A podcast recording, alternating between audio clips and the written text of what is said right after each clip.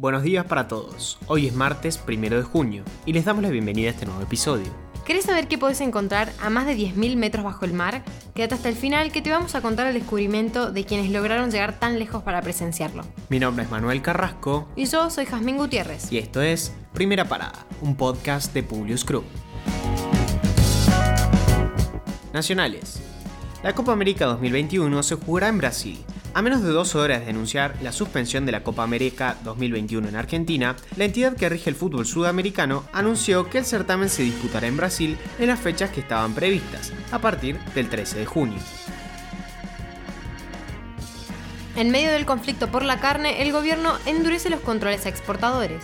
Mientras rige el cierre de las exportaciones de carne por 30 días para forzar una baja de precios en el mercado interno, el campo continúa su cese de comercialización a modo de protesta. Por su parte, el Ministerio de Agricultura inhabilitó a seis empresas exportadoras por diversos incumplimientos, tales como no liquidar divisas o haber consignado domicilios falsos, entre otras imputaciones.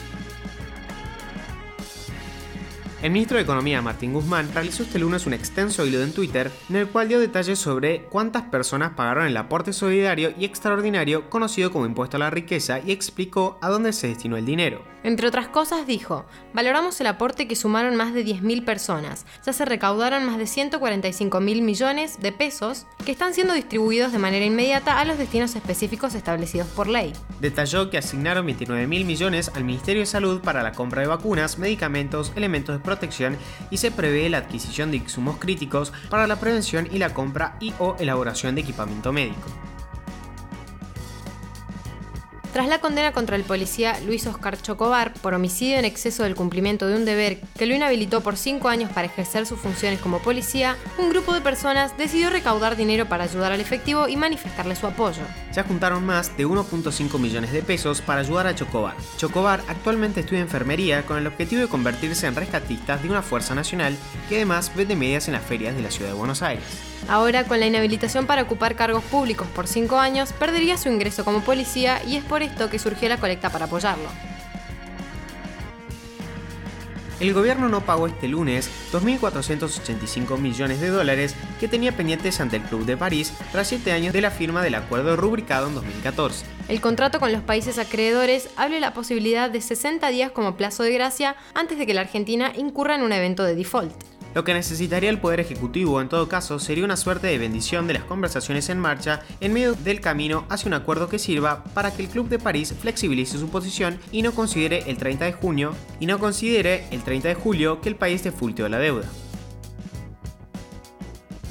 El presidente Alberto Fernández recibió al titular de la DAIA, Jorge Nolovitz, y a sus principales autoridades, luego de que condenaran la postura de la Argentina en el Consejo de Derechos Humanos de Naciones Unidas respecto de una iniciativa para investigar presuntos crímenes de guerra contra Palestina. Los dirigentes de la delegación de asociaciones israelitas argentinas plantearon al presidente que lo más prudente hubiese sido abstenerse a la hora de emitir el voto. Internacionales. ¿Cómo pasó China de la política del hijo único a permitir tres?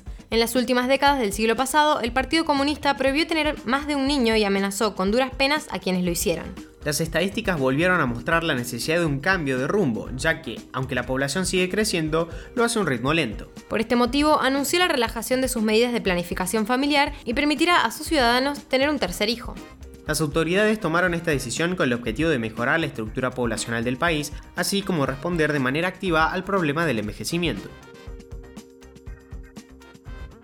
Nueva variante del coronavirus en Vietnam. Según autoridades, es mucho más transmisible por vía aérea en comparación con las otras y además advirtieron que podría ser más agresiva. Esta nueva cepa es una combinación de la inglesa y de la india.